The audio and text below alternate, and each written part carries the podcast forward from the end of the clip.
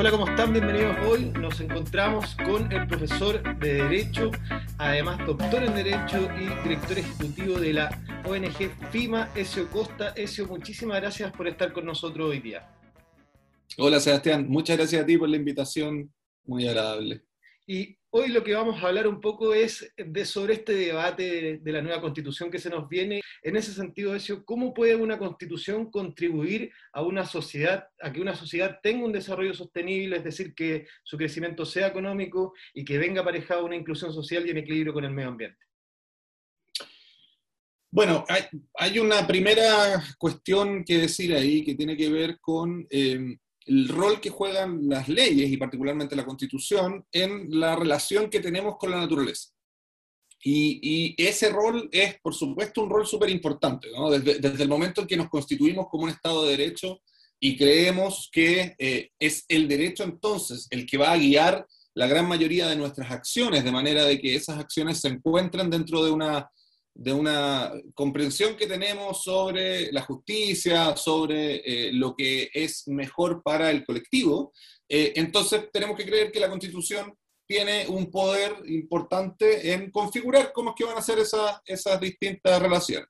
Eh, y entre ellas la relación de la sociedad con la naturaleza, de las personas con la naturaleza, que es algo que no, no ha estado normalmente en las constituciones en la historia, porque tampoco la protección ambiental era algo que estuviera puesto sobre la mesa eh, hasta hace no tanto tiempo atrás.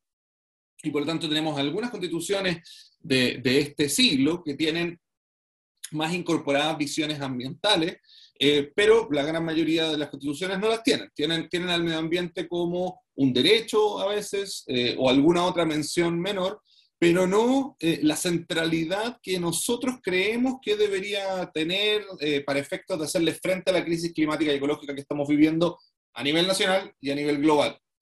Eh, en ese sentido, lo que, lo que hemos venido planteando desde muchas organizaciones sociales y académicas es la necesidad de tener una constitución ecológica y por lo tanto tener una constitución que incorpore de manera central en su entramado normativo, en, sus normas, eh, la protección del medio ambiente y una búsqueda de armonizar las actividades sociales con la naturaleza.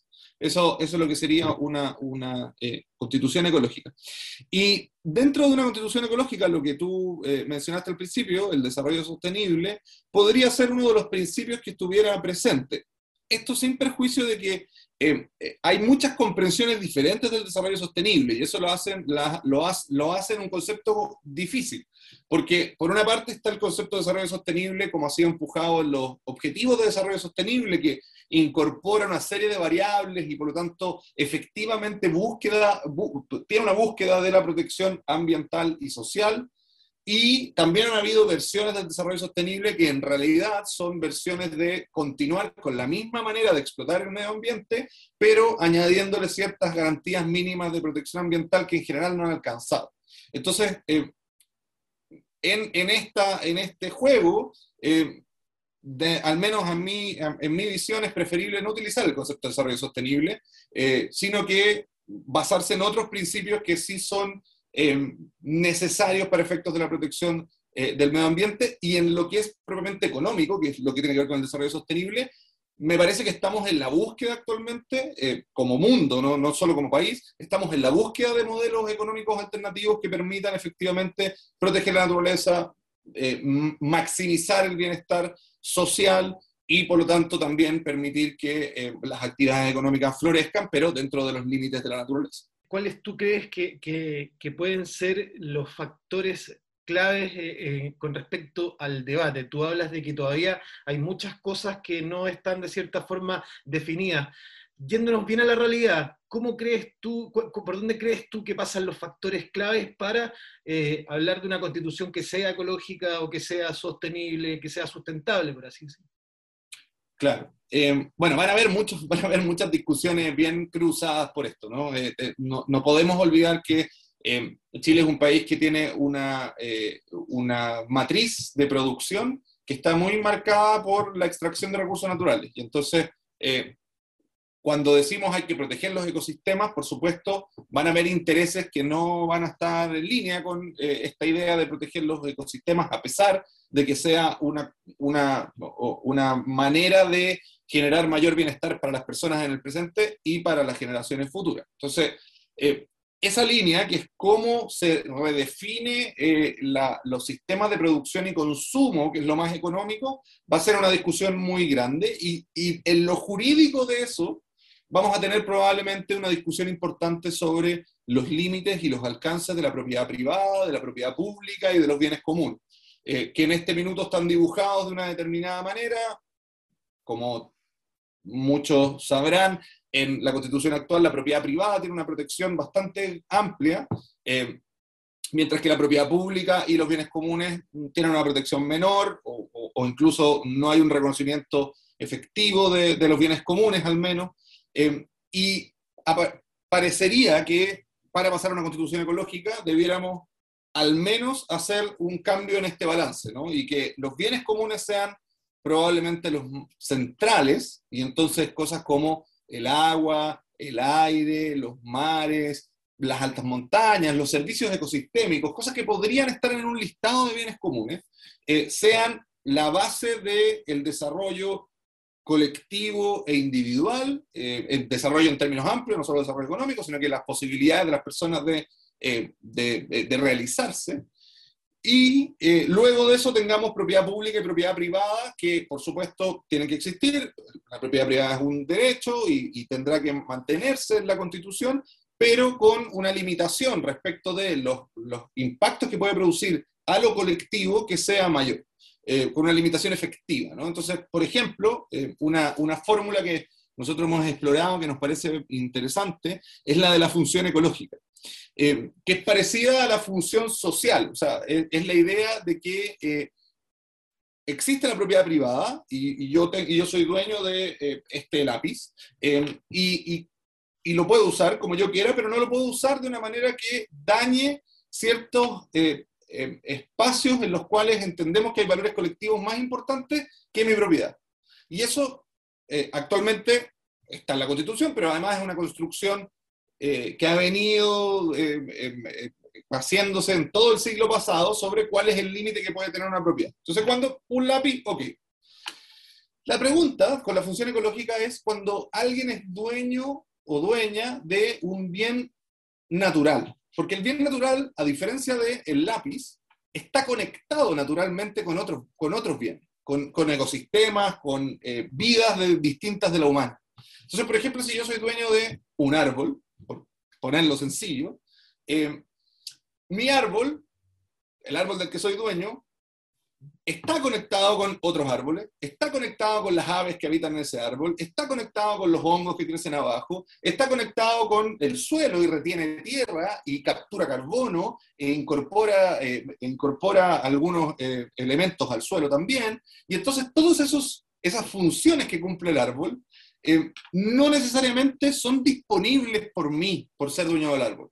No necesariamente. O sea, a lo que apunta esto es que tiene que haber, la función ecológica es que tiene que haber una, eh, una reflexión sobre cuáles de esas cosas van a poder ser disponibles en cualquier caso y cuáles van a tener ciertos límites. Sobre todo dependiendo, por ejemplo, de cuestiones ambientales y geográficas. Hay, hay cuencas eh, donde hay muchos problemas hídricos, eh, hay, hay, poca agua, hay, hay, problemas también en la retención del agua en el suelo. Bueno, en esas cuencas probablemente sea más difícil talar árboles, o sea, más complicado para el medio ambiente que se talen los árboles. Y ahí entonces habrá que poner una limitación. Yo creo que es, esas dos cosas van a ser, eh, que es como los bienes comunes y la función ecológica de la propiedad, van a ser de las discusiones más álgidas probablemente en lo que tiene que ver con desarrollo sostenible y constitución ecológica. ¿Y cómo se ve también eh, el desafío de que eh, mm, se haga, por ejemplo, porque el papel, por así decirlo, lo puede aguantar todo. ¿Cómo, crees tú que viene la parte de traer todo esta, este trabajo, este debate hacia la práctica? ¿Cómo, cómo ves tú personalmente tus expectativas sobre ese tema? Yo me imagino, eh, supongamos que todas las disposiciones que, que se hablan respecto a una constitución ecológica, que son varias, quedaran en una constitución. Y entonces uno podría decir, fantástico, tenemos la constitución más ecológica.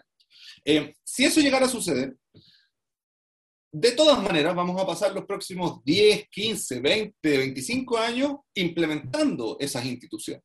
Eh, y en cada implementación van a haber dificultades distintas eh, por, las, por cómo están hoy día configuradas las relaciones jurídicas, por cómo eh, van habiendo cambios políticos que también van a ir modificando la manera en que entendemos esto, por cómo la crisis climática y ecológica se va a ir agudizando o no, ahí va, a depender de la acción que tengan los países, todo eso va a cambiar la forma en que implementemos. pero de todas maneras, inevitablemente es una implementación relativamente gradual, eh, y, que se va construyendo o que debería irse construyendo de manera democrática con las leyes que se vayan dictando posteriores a esta constitución. no solo el papel lo aguanta todo, sino que el papel además es súper eh, eh, leve, es abstracto en lo que dice, ¿no? Eh, entonces podría decir algo como, otro de los, de los temas que nosotros hemos ido empujando, que, creemos que deben ser parte de la constitución ecológica, eh, los derechos de la naturaleza. Creemos que la naturaleza debe tener derecho a que se respete su estructura, su función, sus ciclos, sus procesos. Ok, eso va a decir la constitución. Bueno, ¿qué significa eso? Significa que van a tener que haber leyes que establezcan cuáles van a ser las limitaciones a las actividades para evitar que se destruyan los ciclos, las estructuras, los procesos de la naturaleza.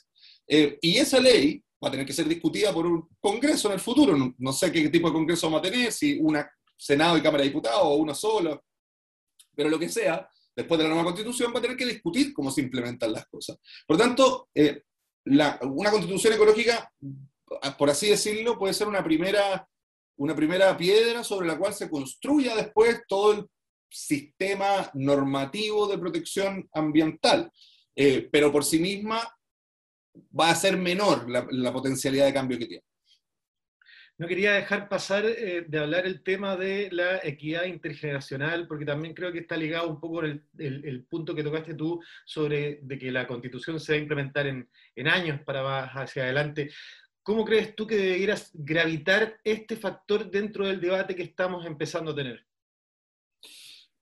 O sea, me parece fundamental que reconozcamos esa equidad intergeneracional o justicia intergeneracional en materia ambiental, también en otras materias, eh, porque de alguna manera es llevar al, papel, en este caso a la constitución, pero también luego llevarlo a todo el entramado jurídico, una idea que es muy, muy propia de la existencia de una comunidad, que es que estamos trabajando para que el futuro sea mejor no nuestro futuro, porque todos nos vamos a morir en algún minuto, sino que el futuro de los que vendrán. También nuestro futuro, obviamente, pero el futuro de los que vendrán principalmente.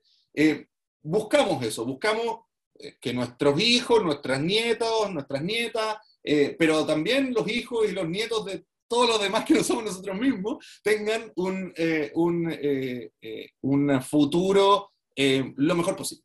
Y entonces, reconociendo eso, podemos mirar ciertas actuaciones de, jurídicas y actuaciones económicas eh, con otro prisma eh, y, observarlas en el sentido de entender que, por ejemplo, eh, ciertas actividades que pueden causar un gran beneficio presente generan un perjuicio hacia el futuro que es muy grande y que, y que es algo que no se está midiendo en este momento. no, no, se, no, se, pone dentro de los, de los de las, de las variables para tomar decisiones. El que toma decisiones, quien sea que sea, el organismo público, eh, que sea que está tomando decisiones, eh, no necesariamente va a poner esa variable dentro de las que debe considerar. Entonces, incorporar la idea de justicia intergeneracional en la Constitución, al menos eh, obligaría a tener esta variable dentro de aquellas que se consideran y por lo tanto que al menos se piense cómo es que una decisión actual puede afectar hacia el futuro.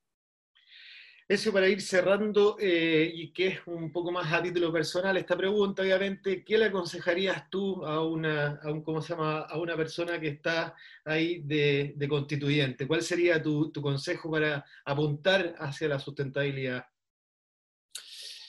Eh, bueno, tenemos, tenemos propuestas de constitución ecológica eh, de la ONG FIMA, también hay una propuesta de la Sociedad Civil por la Acción Climática, que es una red de más de 130 organizaciones, eh, y hay algunas otras ideas también eh, dando vuelta.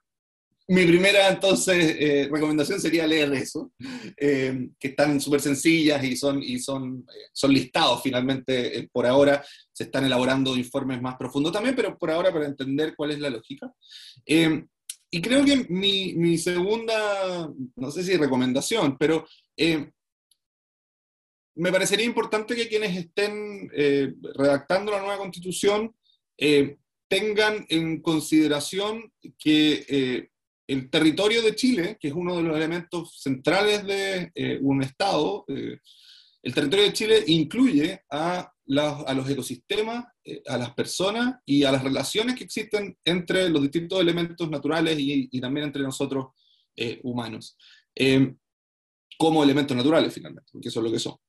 Y, y que cuando uno piensa que lo, que lo que constituye a Chile, o sea, lo que significa que Chile exista, es precisamente eso, esos ecosistemas y estas personas y esa relación, entonces uno le toma quizás un mayor peso a la necesidad de proteger eso.